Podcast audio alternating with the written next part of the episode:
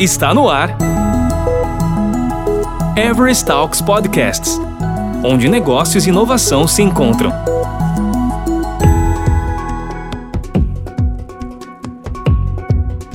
Aqui você continua ouvindo o podcast Beyond Frontiers Inovação promovendo novos negócios, conduzido por Roberto Celestino. Isso é o que a gente fala, a complementariedade de visões sobre a nossa solução é muito interessante. E é, e é um valor que o ecossistema traz que muitas vezes a gente não consegue nem monetizar. Mas o valor intangível dessa participação junto ao ecossistema para ter essas perspectivas sobre o teu negócio é legal também, né? Eu acho que isso tem peso de ouro, porque é, é startup as pessoas muitas vezes nem dão muita atenção quando a gente vai fazer uma venda. Imagina uma startup que tem um funcionário querendo fazer negócio com uma buyer, por exemplo, com o NTT Data. É difícil o acesso, né? Então, quando a gente consegue é, galgar esse acesso por meio de um concurso, primeiro que já é, já é mais fácil, na minha visão. É mais fácil vencer um concurso como esse. Participar de um concurso, vencer é mais difícil, mas participar é mais fácil para a gente já ter algum acesso do que caminhar pela pegar o 0800 e tentar achar o telefone para falar, né? Então eu vejo essas oportunidades de concurso como sendo uma oportunidade de ter acesso àquela grande empresa. E uma vez estando lá, Normalmente, as bancas de avaliação, as pessoas envolvidas têm um gabarito muito acima da média, né? São, são pessoas de, eh, de ponta, de fato, nas suas áreas de atuação. E elas estão lhe dando feedback pro seu negócio. Então, eu fiquei até um pouco emocionado aqui no, no Open Innovation Contest quando uma das pessoas da banca chegou para mim e falou assim: André, você venceu porque você foi a única das empresas aqui que, de fato, demonstrou tem um apelo social, uma preocupação social legítima. Não é só dinheiro, é dinheiro junto com um resultado concreto. Isso dá uma motivada porque a gente trabalha todo dia para isso, sabe, Roberto? Então, quando a gente pega um feedback de uma pessoa que é uma referência sobre esse tema, poxa, a gente está no caminho certo. Isso vai ajudando. E também tem um lado negativo, que negativo entre aspas, né? Porque o feedback é, que às vezes não agrada, ele é o melhor, porque ele te ajuda a pivotar para o lado certo também.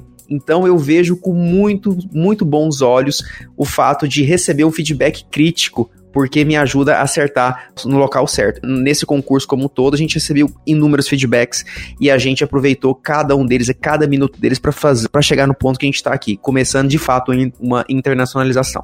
Eu sempre comento, né, a participação da Mindfy e a participação do André, né, como CEO e como um cara que realmente é apaixonado, né, um empreendedor de fato, é, resiliente, persistente, que tem as características de, de empreendedor mesmo, como você bem colocou, e que realmente foi atrás, porque não é fácil. Né? A Tati também acompanhou. A participação, como você bem disse lá no Japão, se você, como empreendedor, não aproveita a oportunidade, você só teve um momento wall, né? Mas você depois não consegue alavancar. E aí acho que a Tati também tem uma participação disso. Fazer com que a startup participe melhor no Japão, mas que depois alavanque, dê continuidade nessas transações comerciais, né? Tati, fala dessa experiência também de como é que uma startup brasileira que vem lá de uma incubadora, né, de uma aceleradora, de repente se encontra no Japão para ela aproveitar mais esse momento. Que dicas você daria aí? Como é que vocês podem ajudar pela Jetro? Fala para o pessoal também, para eles aprenderem, Tati. É, obrigada pela oportunidade, obrigada pelos elogios. e participar de um grande evento global, como foi a Open Innovation Contest, além de gerar potencial de negócios para Mindify, ele também gerou credibilidade. Isso para o japonês é muito importante. É, mesmo as empresas japonesas, entre eles, para fazer negócios, eles perguntam quem é você, quem você conhece. Para você acessar quem toma a decisão, é muito difícil. Quando a gente é, mandou o projeto do André para o pessoal lá do, do Invest Japão da, da Jetro, eles viram na ficha que eles foram o, os grandes vencedores da edição Brasil e que eles foram dos finalistas lá do Japão. E isso gerou muita credibilidade abriu muitas portas para a gente poder recomendar a Mindify para participar de eventos. Ah, eles foram vencedores de vários concursos, inclusive da NTT Data, né? Então, isso a gente agradece é, a participação e também ajudou a divulgar a gente participar do Open Innovation Contest como o Immersive Day, né? A gente teve um dia lá para apresentar o que é o Japão, como que é a economia, para a gente quebrar um pouco esse, essa ideia que o Japão é um país autossuficiente, né? Não, tem muitas necessidades. Os brasileiros gostam muito da cultura japonesa, da comida, dos desenhos. A gente é parceiro comercial historicamente. A história que a gente tem é muito bonita. E foi sempre de amizade, nunca de é, inimizade, né? A gente vê que tem essa parte de afinidade entre as culturas e ao mesmo tempo tem muito desconhecimento. Tanto os japoneses desconhecem o mercado brasileiro e o contrário também é verdadeiro. Os brasileiros não conhecem como que funciona a economia no Japão, quais são as oportunidades, como faz para eu entrar no mercado. Então esse é o papel importante da Jetro. É, o Invest Japão apoia as empresas brasileiras que querem entrar no mercado japonês e o Hub de Inovação apoia as, as startups japonesas a entrarem no nos mercados internacionais. Então, a gente também está ajudando as startups com grande potencial de interna internacionalização japonesas a entrarem em contato com as empresas brasileiras aqui. Tanto NTT Data eh, e outras grandes empresas brasileiras que tiverem é, interesse em conhecer como as startups japonesas estão inovando. O Japão é muito bom em robótica, o Japão é muito bom é, em materiais, novos materiais. Tem muitas oportunidades entre esses dois países e a gente agradece bastante por ter participado da edição anterior e a gente deseja continuar essa parceria com NTT Data Everest. A somatória é muito boa, Tati por isso, né, por vocês serem uma entidade governamental de ajudar a startup a vencer as barreiras e fazer negócio é, no Japão, né, soma muito ao, ao, programa como um todo. E até também a gente trouxe é, para essa edição né, os colegas da Microsoft, que também tem um programa de aceleração junto à Microsoft, né, não só o uso da, da plataforma, né, a facilidade, o apoio técnico para usar, mas também o acesso aos negócios da, da Microsoft. Né? Então, é, a gente está muito contente nesse ano de contar com a Getro e contar com a Microsoft como principal apoiador. E tem também a Associação Brasileira de Startups, né? o Zé Muritiba muito legal. Eu tenho case também esse ano, né, André? A gente falando de bons eventos de inovação, igual eu falei, o case, que é, não é mais São Paulo e é um evento até regional já, vira é Américas, né? E o Muritiba também ajuda com que essas startups, com uma associação brasileira, que é diferente de, um, de uma aceleradora, um papel de associação ele também tem um papel fundamental para ajudar as startups a alavancarem negócios com grandes empresas, com entidades do governo e também com empresas internacionais. E, e também o Asis Lab, né, o Biad, né, o Biad é um cara sensacional, então lá no Asis Lab também tem muitas startups e como ele conhece bem, ele falou, quero apoiar também, porque é, ele também tem um papel importante para alavancar negócios entre. Convido a todo mundo a dar uma olhada, novamente, dar uma olhada no Open Innovation Contest, ver os desafios que tem lá. Porque a gente quer trazer startups com potencial né, para poder fazer negócios com é, unidades de negócio do grupo NTT como um todo e até com os clientes também do grupo NTT. Mas, André, eu quero é, é ver contigo que você fale quais foram as dores, né? Fala um pouco sobre essas barreiras que você teve que se desdobrar, teve que vencer para efetivar negócio aí pelo mundo afora. Então, Roberto, a gente, na verdade, a gente está no, no, começo de uma jornada, né? A gente está começando agora a desenvolver as primeiras, é, de fato, os negócios, né? Então a gente demorou muito a chegar nesse ponto. Por que, que demoramos? Porque a gente está com uma tecnologia muito complexa, difícil de ser entendida, que muitas vezes repensa totalmente uma área. A gente faz um novo tipo de prontuário eletrônico, um que os médicos gostem. a gente acha que o prontuário eletrônico tradicional o médico não gosta muito de utilizar, mas o nosso ele gosta porque a gente repensou tudo. Então, como é que a gente chega numa grande empresa, num grande grupo hospitalar, numa, numa indústria farmacêutica e fala assim: olha, aquele jeito que você fazia não é o adequado, esse é o jeito. E eu sou uma startup aqui de Goiânia, né? Lá no meio do Brasil. Isso é quase impossível a gente chegar na pessoa certa para falar isso. E quando a gente consegue falar com algumas pessoas na instituição, é, até chegar no ponto de tomada de decisão é muito difícil. Então, perguntou de dor, para mim a principal dor é o acesso. Como é que faz para uma startup falar com a pessoa certa e como é que ela faz para descobrir o momento certo? Porque já aconteceu também a gente falar do, com a pessoa certa, mas no momento errado e as coisas não acontecem. Eu vou dar um exemplo de momento certo e errado aqui só para ilustrar isso. Quando as pessoas olham para startup, as grandes empresas especialmente, eles olham um risco, né, de não dar certo. Porque startup, em teoria, é uma empresa que pode quebrar a qualquer momento. Existe um risco ali daquela empresa não ser é, é, é, não ter sucesso. Muitas vezes esse risco pode ser mitigado de várias formas, né? Tem várias estratégias para isso. Mas de todo modo tem aquele risco pequeno. E agora, e a gente, e as pessoas olhavam para a gente olhando para esse risco, falavam, não, não vou fazer negócio com ela não, porque tem um risco. Mas aí veio o Covid, né? O Covid veio atropelando tudo que, que o Covid foi? Ele foi um risco muito maior aos olhos das grandes empresas do que o risco de contratar uma startup. Então, tinha um problema que estava chegando gigante, ninguém sabia como lidar, e aquela startup, que não é o nosso caso, sabia lidar com esse problema.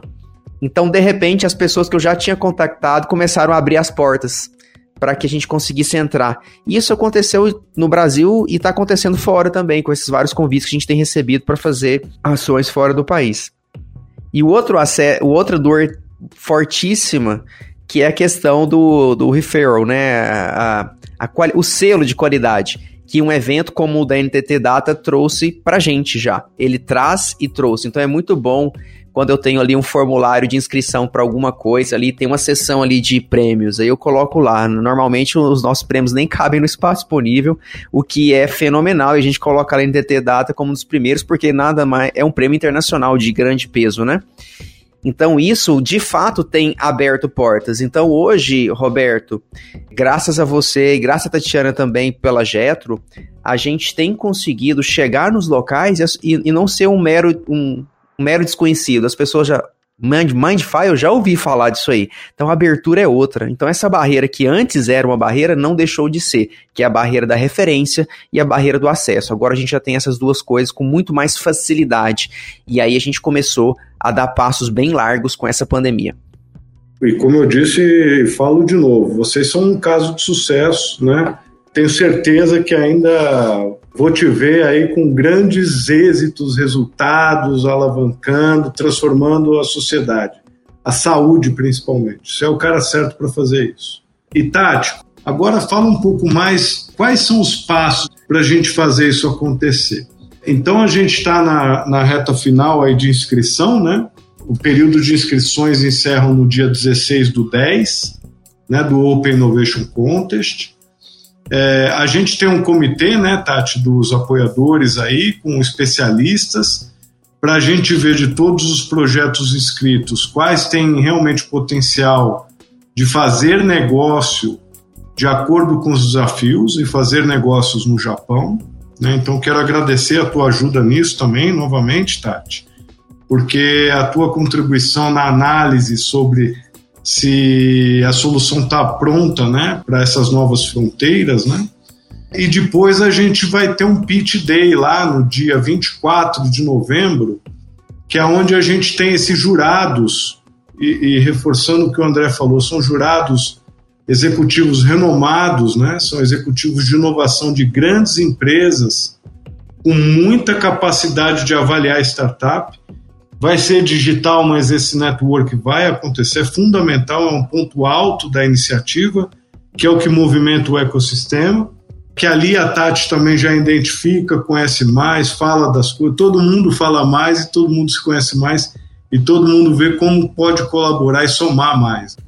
E daí, Tati, eu gostaria que você falasse como é que vai ser esse Immersive Day que vocês estão programando, para ajudar com que mais startups façam negócio no Japão. Como é que foi o aprendizado da participação do ano anterior e o que vocês vão trazer para fazer com que tenha mais sucesso ainda o programa de vocês lá? Ah, esse Immersive Day desse ano tá bem diferente. Por quê? Por causa da Covid, a gente teve que fazer pesquisas, tanto com as empresas estrangeiras que estão no Japão, e a gente contou também com a colaboração do time de health lá da Jetro, é, de Tóquio, né? Então eles apontaram quais são princip as principais dificuldades do mercado japonês. Então a gente vai ensinar quais são as principais barreiras e a gente vai mostrar também quais são as principais oportunidades agora com a Covid que o governo está fazendo relaxamento em algumas legislações.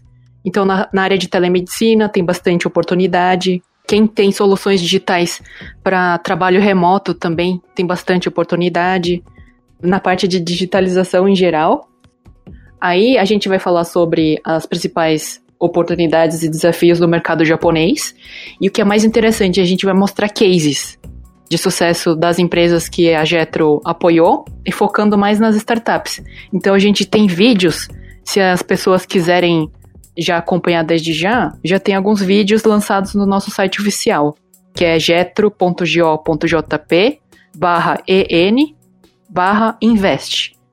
Um dos vídeos mostra quais são os potenciais da inovação na área de saúde durante e pós-Covid tá? Então a gente selecionou algumas empresas na área de saúde, por exemplo, a PRA Health Science é uma empresa dos Estados Unidos de desenvolvimento de novas drogas. Eles utilizam uma plataforma online para conduzir testes clínicos. Como as pessoas estavam com medo de ir para os hospitais e se contaminarem, agora através da, do aplicativo elas podem conversar com os pesquisadores, os médicos, né? continuar o desenvolvimento de novas drogas. É uma área do Japão que está com bastante potencial. E na parte de educação também. A EdTech está com grandes perspectivas de crescimento, de 30% esse ano, que até anteriormente estava baixa a taxa de crescimento. Então, como que faz educação continue, é, continuada dos funcionários das empresas, né? Para a gente é, é isso, a Immersive Day. Muito legal, Tati. Então o pessoal vai entender bem quais são os desafios que tem lá no Japão, como eles podem somar, é, tudo que tem de benefício no programa, né? Que acho que são três meses de apoio intensivo, né? Até com espaço físico para a pessoa ir para lá, né? Eu acho que só não paga a viagem, né, Tati? Mas todo o apoio é incrível que vocês fazem. É, é realmente um best case de como a Getro promove negócios entre Brasil e Japão. Vocês é. fazem um trabalho brilhante aqui, viu, Tati? Uma retificação são três anos de apoio. Então, e dependendo do, do programa, a Getro paga, assim, a passagem de ida e volta. Mas nem todos os programas, isso depende. Ô, Tati, eu queria aqui reforçar o trabalho incrível que vocês fazem, né? A Getro, nessa colaboração de Brasil-Japão, de o trabalho especialmente que vocês têm feito aqui em São Paulo, né? É, acho que são três anos de apoio, né? Vocês chegam ao ponto até de ajudar a startup com viagens, com alguns custos, né? Mas acho que mais do que isso é o que o André falou: a abertura do mercado japonês, entender os desafios da sociedade lá no Japão, ter o contato com as grandes empresas japonesas, então, eu queria agradecer de novo o teu apoio e indicar para todo empreendedor que está aí também no Beyond Frontiers, que quer estar tá num plano internacional, de conhecer mais o trabalho da Getro, né? E a ô, Tati, como é que o pessoal te encontra aí? É, vai ter os seus dados, mas como é que eles te encontram para poder falar mais? Então, muito obrigada pela oportunidade. É, a gente tem que aproveitar que esse momento é um grande, foi um grande catalisador da mudança de comportamento, né, lá no Japão. As empresas estão mais confiantes nessa parte de digitalização, o que abre portas para os empreendedores brasileiros também. Então, quem tiver mais interesse pode tanto entrar em contato para o meu e-mail, Tatiana underline nagamine arroba getro, que é com J, J-E-T-R-O, ponto G-O de Goiaba, ponto J-P de Japão. Ou então vocês podem acessar o nosso site que é www.getro.go.jp. É, a gente tem um canal que foi criado agora, que é o Covid Business Support Online. Então, como que você pode saber como que a sua empresa pode pegar incentivos do governo, é, como que estão os casos de, das doenças lá no Japão, monitoramento da Covid, né? E é isso. E aqui o André também, André, é, eu queria que você convidasse a turma aí para conhecer mais o teu caso de uso. Quero reforçar que é um dos grandes casos de uso sucesso de startup.